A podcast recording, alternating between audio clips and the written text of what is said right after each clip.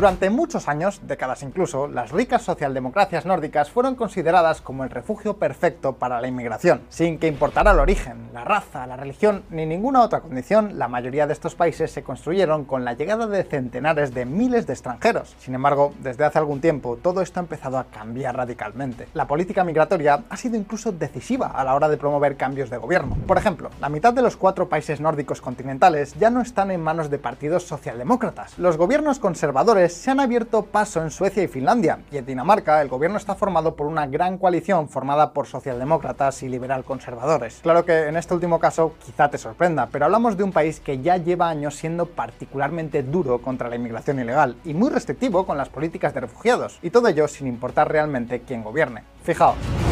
Mette Frederiksen, el rostro de la izquierda antimigración en Dinamarca. Defensora de una política de cero refugiados, su gobierno ha llevado a cabo un controvertido proyecto para reubicar a los solicitantes de asilo en Ruanda mientras se procesan sus solicitudes. El país también ha revocado los permisos de residencia sirios procedentes de regiones que considera seguras. Y claro, puede que en este punto muchos de vosotros os estéis preguntando, ¿por qué? ¿Por qué los países nórdicos, que tradicionalmente han sido tan abiertos y tan tolerantes con la llegada de migrantes, ahora están cambiando radicalmente de tono? Y lo que resulta aún más importante, ¿qué tipo de políticas se están poniendo en marcha y por qué hablamos de ellas aquí, en VisualPolitik? ¿Acaso puede ser esto el anticipo de lo que está por venir en los próximos años? Pues bien, estas y muchas otras preguntas os las vamos a responder a continuación, así que gasolina y arranquemos.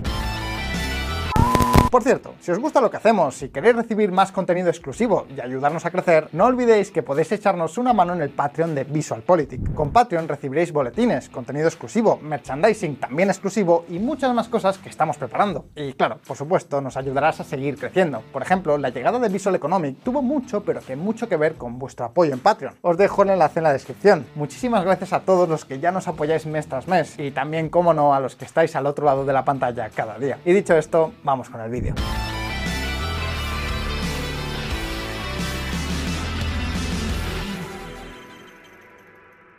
La primera pregunta que creo que tenemos que responder es ¿Por qué? ¿Por qué los nórdicos cada vez son más reacios con el tema de la inmigración? ¿Qué diantres ha pasado para que se produzca semejante cambio? Pues bien, lo cierto es que la respuesta es compleja y hay muchas variables involucradas. Por ejemplo, la insuficiente capacidad de integración de tantas personas de culturas tan diferentes puede estar provocando, como veremos, algunos problemas de seguridad. Pero con mucha diferencia, lo que más ha influido en este cambio de paradigma tiene que ver con el estado de bienestar. Sin duda, la columna vertebral del modelo de cohesión social de estos países. No es ningún secreto. En Suecia, Finlandia, Noruega, Dinamarca e Islandia, el Estado juega un rol central en la protección de las personas. Es con mucho la característica más conocida de los países nórdicos. Básicamente, si naces en uno de estos países, es casi seguro que no tendrás problema para acceder a la atención sanitaria, a un hogar, a una pensión o a subsidios de todo tipo, especialmente cuando hablamos de natalidad. Este gráfico nos lo deja muy claro.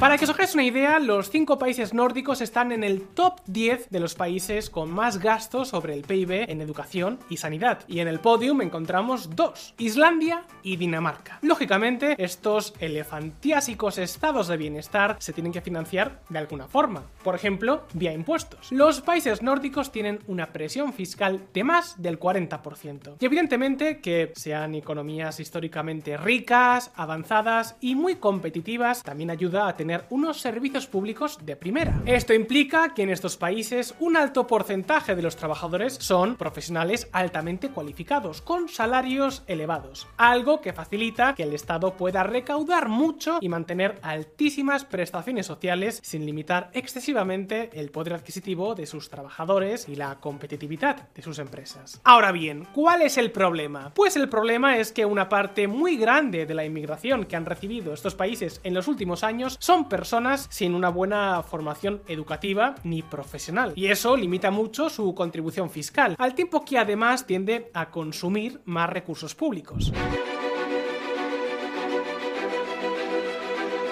La falta de cualificación, además, conlleva serios problemas para acceder al mercado laboral, pese a que hablamos de países con niveles de desempleo muy reducido. Y eso no es todo, dado que en estos países las prestaciones sociales suelen ser muy altas, en ocasiones provocan un efecto desplazamiento. Digamos que puede llegar a ser más rentable recibir subsidios que tener un empleo de baja cualificación. El problema es que esto a la larga provoca problemas de integración, mucha más economía sumergida y también el surgimiento de grupos criminales. Que de hecho sobre esto último ya os hablamos en un pasado vídeo sobre Suecia. Si estáis viendo este vídeo, pues me da la impresión de que también os va a interesar mucho, así que os dejo el enlace en la descripción.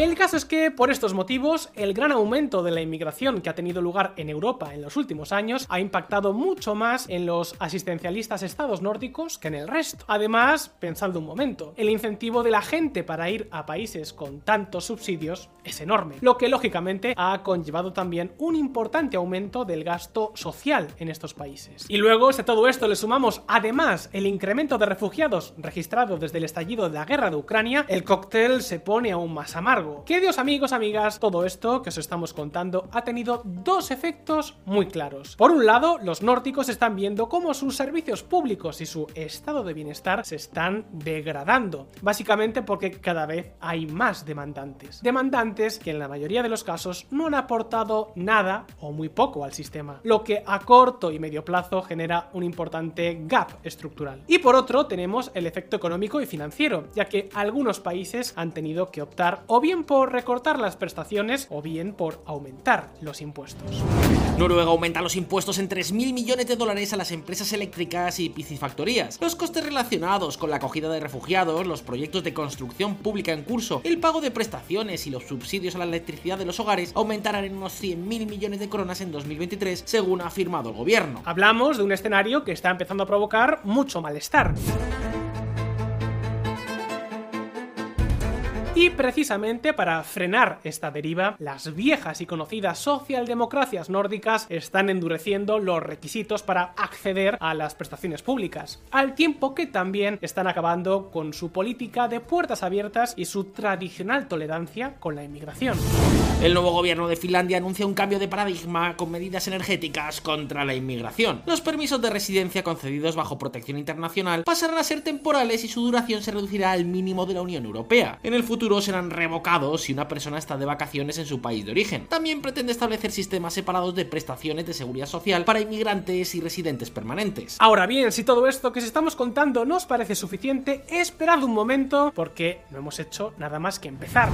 Los países nórdicos reforzarán la colaboración en materia de deportaciones de inmigrantes. Un objetivo común es garantizar la deportación de extranjeros sin permiso de residencia a sus países de origen. El 31 de octubre de 2023, los cinco países nórdicos firmaron tres iniciativas que suponen un paso más en este completo cambio de paradigma. Hablamos de una nueva estrategia para promover la salida voluntaria de inmigrantes y refugiados, así como la expulsión de inmigrantes ilegales. Ahora bien, incluso teniendo en cuenta este cambio, lo cierto es que hay un país en concreto que está siendo con mucha diferencia el más duro a la hora de intentar atajar los problemas que se han causado en las últimas décadas. Un país en el que la mano dura es un consenso general entre todas las fuerzas políticas. Hablamos de Dinamarca. Lo que os vamos a contar a continuación puede que os sorprenda a muchos y sobre todo puede que cambie un poco la opinión o la imagen que tenéis del país del Lego y el regaliz. Dinamarca hace apenas tres décadas era uno de los países más abiertos a la inmigración y a los refugiados de toda Europa y quizás de todo el mundo. También era uno de los que más ayudas ponía sobre la mesa. Sin embargo, de esa Dinamarca ya no queda ni la sombra. Y claro, la pregunta es, ¿de qué hablamos exactamente cuando decimos que Dinamarca usa la mano dura? ¿Será acaso el alumno aventajado que está marcando el camino de una nueva política en toda Europa? Pues bien, veámoslo. O por las buenas o por las malas. Como ya hemos dicho, Dinamarca es con diferencia el país de los nórdicos que ha adoptado un enfoque más radical contra la inmigración ilegal. Es el país más duro de la región nórdica y quizá lo es de toda Europa. Y para empezar, esto no es algo estrictamente nuevo, no es una decisión que se haya tomado anteayer precisamente. Y prueba de ello son los acuerdos que Dinamarca firmó, pero más importante, los que no firmó en el marco de la Unión Europea. Y es que veréis, después de que los daneses rechazasen en un primer referéndum el Tratado de Maastricht, que es uno de los tratados fundacionales de la Unión Europea, las autoridades comunitarias acordaron con Copenhague cuatro cláusulas de exclusión voluntaria. De ellas, dos mantienen su validez y aplicación real actualmente. Fijaos, en primer lugar, los daneses no adoptarían el euro y se quedarían con la corona danesa, lo cual evidentemente no es relevante para el tema del que estamos hablando. Pero la segunda, en cambio, sí que es mucho más importante, y es que Dinamarca también está exenta de cumplir la mayor parte de las leyes y obligaciones europeas en materia, entre otros, de asilo y de reparto de refugiados e inmigrantes irregulares. Esto es algo que se acordó en 1997 con el Tratado de Ámsterdam, y desde entonces lo cierto es que los daneses han hecho casi lo que han querido con su política migratoria. Ahora bien, ¿sabéis cuál es el mayor exponente de todo esto? Pues ni más ni menos que su política de cero refugiados. Sí, lo habéis oído bien. Hasta la guerra de Ucrania, Dinamarca apenas aceptó refugiados, y a los que aceptó, como es el caso de algunos sirios que huían de la guerra, ahora los está empezando a invitar a marcharse. Incluso a varios cientos de ellos directamente los ha expulsado al considerar que sus regiones de origen ya son zonas seguras. Para que os hagáis una idea, en términos per cápita, por cada refugiado que llega a Dinamarca, llegan 6 a Alemania y a Suecia. En 2021, antes de la guerra de Ucrania, solo había 36.000 refugiados en el país, y en 2020 el país registró el menor número de solicitudes de asilo en 20 años, poco más de 1.500. Evidentemente, todo esto responde a una política muy hostil hacia este tipo de migraciones. Para empezar, en 2016, el gobierno danés aprobó una ley popularmente conocida como la Ley de la Joyería. Una ley que fue aprobada por una amplia mayoría del Parlamento, 81 de 109 diputados, donde además estaba incluido el Partido Socialdemócrata, que ya en ese momento estaba liderado por la actual primera ministra Mette Frederiksen. Ahora bien, ¿en qué consiste esta ley? Pues agarraos a la silla. Resumiendo mucho, la llamada ley de joyería obliga a los solicitantes de asilo recién llegados al país a que entreguen al Estado danés sus objetos de valor como una forma de pagar su estancia, incluidas joyas y oro, a excepción de alguna pieza limitada que pueda tener un particular valor sentimental. La ley también establece que los refugiados que lleguen al país con más de 10.000 coronas, algo menos de 1.500 dólares, tienen que contribuir con los costes de su alojamiento. Y además, la ley también dificulta y mucho la reuniones familiares. Los solicitantes de asilo tienen que esperar al menos tres años para poder solicitar poder llevar a sus familias a Dinamarca. Todo esto obviamente tiene como objetivo desincentivar que los refugiados elijan Dinamarca como opción, ya que hay muchas otras opciones en Europa con mejores condiciones de acogida. Y lo cierto es que en este sentido la ley, con las cifras en la mano, está funcionando. Para muchos esta ley es inhumana y racista, sobre todo teniendo en cuenta que el gobierno danés, oh sorpresa, no no aplicó nada de eso a los refugiados ucranianos que llegaron huyendo de la guerra. Para otros, sin embargo, es una herramienta clave para evitar la formación de guetos y de sociedades paralelas, que es el motivo fundamental con el que los políticos, tanto de izquierdas como de derechas, la justifican. Pero es que aún hay más, mucho más. Por ejemplo, cuando un inmigrante o refugiado recibe una orden de expulsión del país y no coopera con las autoridades, en Dinamarca se le interna en un centro de retorno donde está obligado a residir y pernoctar cada noche. Supongo que llamarles centros de expulsión quedaba pues menos estético. Pues bien, el país cuenta con al menos tres centros de retorno para extranjeros en los que, en algunos casos, algunos extranjeros pasan largas temporadas. Es una espera con un destino incierto. Y ojo, no estamos hablando de centros de internamiento temporal de inmigrantes ilegales recién llegados. Eso lo podemos encontrar en muchos países. Aquí hablamos de extranjeros que ya estaban en Dinamarca, pero que por cualquier motivo se les ha ordenado la expulsión. Además, en estos centros se les aplica un régimen de conducta, disciplina y normas muy estrictas. Y si no las cumplen, hay un régimen de castigo que prevén multas e incluso la prisión. Pero bueno, con todo, si hay una medida polémica y radical entre todas las que os hemos contado y os vamos a contar, es la que Dinamarca ha tomado en contra de los guetos de extranjeros, o como les gusta llamarlo a ellos, las sociedades paralelas. Y es que, veréis, tal y como os hemos comentado en el vídeo que hicimos sobre Suecia, uno de los problemas que dificulta la integración de muchos inmigrantes es su concentración en zonas donde apenas tienen contacto con la sociedad local. Hablamos de barrios llenos de viviendas públicas que se le entregaron a estos inmigrantes por considerarlos colectivos vulnerables, barrios en los que se terminan creando comunidades cerradas, con su propia cultura, costumbres y a veces de facto incluso sus propias leyes. Hablamos de espacios donde en muchos casos el contacto de sus vecinos con la población local de los países de acogida es nulo. Incluso hablamos de lugares donde buena parte de la población residente extranjera no tiene empleos regulares o termina dedicándose a actividades delictivas. Y claro, la exclusión conduce a más exclusión y eso nunca termina en nada bueno. En ese sentido, estas zonas son las que han servido caldo de cultivo para el crimen organizado en países como Suecia, países donde están experimentando un inédito problema de seguridad que está superando a las propias autoridades.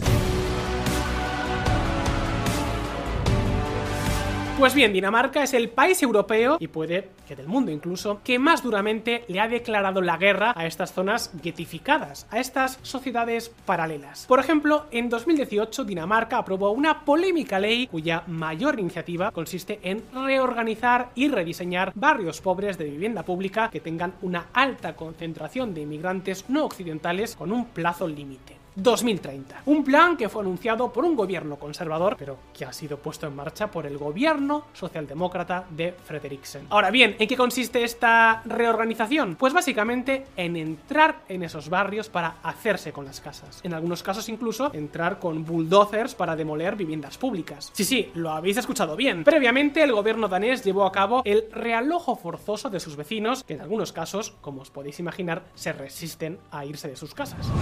Dinamarca envía la bola de demolición a los barrios no occidentales. Un programa gubernamental está utilizando las demoliciones y los realojos para rehacer barrios con inmigrantes, pobreza o crimen. En concreto, la ley exige que en los barrios en los que al menos la mitad de la población sea de origen o ascendencia no occidental, la proporción de viviendas públicas no puede superar el 40% del total. Para declarar una zona como susceptible de actuación, la ley indica que se tienen que dar al menos dos de las siguientes características. Bajos ingresos, malos resultados educativos, alto desempleo o alto porcentaje de habitantes con condenas penales. Uno de los lugares que sirve como ejemplo de gueto es el barrio de Mjolna Pakun, donde el 43% de sus residentes están desempleados, el 82% tiene origen no occidental, el 53% tiene escasa educación y el 51% tiene ingresos bajos. En la práctica, esto significa que de aquí a 2030 el gobierno danés tendrá que derribar o en su defecto vaciar y revender a otras personas más de 4.000 viviendas públicas en barrios como ese. A día de hoy, alrededor de medio millar ya han sido demolidas y muchas de las que no son demolidas si se decide conservarlas se venden a inversores que las rehabilitan y luego las venden a precio de mercado a nuevos habitantes con mayor poder adquisitivo. En la práctica, la idea es relocalizar y diluir a la población inmigrante dentro de la sociedad danesa, evitando que los extranjeros se concentren en zonas concretas, se aíslen del resto de la sociedad y por tanto no se integren. Conceptualmente, la idea no es mala. Lo que sí es más controvertido es el enfoque forzoso y obligatorio que se le ha dado en Dinamarca. Adoptamos el punto de vista básico de que concentrar los problemas sociales aumenta los problemas sociales. No creemos que sea bueno crecer en un vecindario donde hay muchos problemas sociales y relacionados con la integración. Por supuesto, me imagino que aquí habrá opiniones para todos los gustos.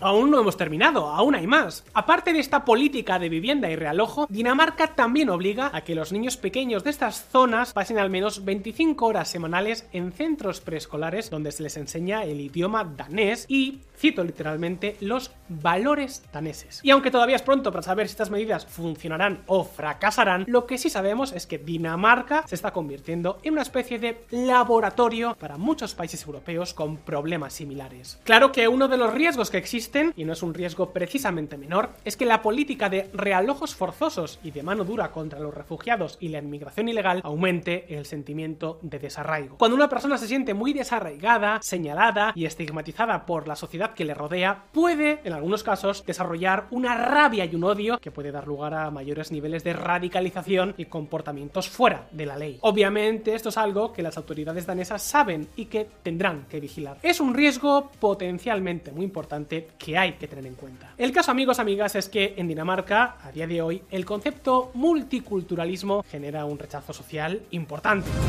En Dinamarca, multiculturalismo es realmente una palabra negativa. En otras palabras, que en la tierra de la sirenita, ser un forastero que no ha sido invitado podría conducirte de cabeza a tener que nadar en aguas más turbulentas. Y ojo, porque lo que os hemos contado del país nórdico anti-inmigración por excelencia no es más que lo que podría estar a punto de empezar a suceder en otros como Suecia o Finlandia, cuyos gobiernos recientemente han girado a la derecha. La pregunta, llegados hasta aquí, es ¿funcionarán todos estos planes? Por ahora, el debate os lo dejamos servido a todos vosotros, así que dejadnos vuestra opinión por aquí abajo, en los comentarios. Y muy importante, si os ha gustado este vídeo, no olvidéis darle a like y suscribiros a nuestro canal para no perderos ninguna novedad. También os recordamos que tenemos un Patreon a través del cual podéis ayudarnos a seguir creciendo y mejorando, a cambio de contenidos, ventajas y regalos exclusivos. Os dejamos el link aquí abajo, en la descripción. Una vez más, gracias por estar ahí, un saludo y hasta la próxima.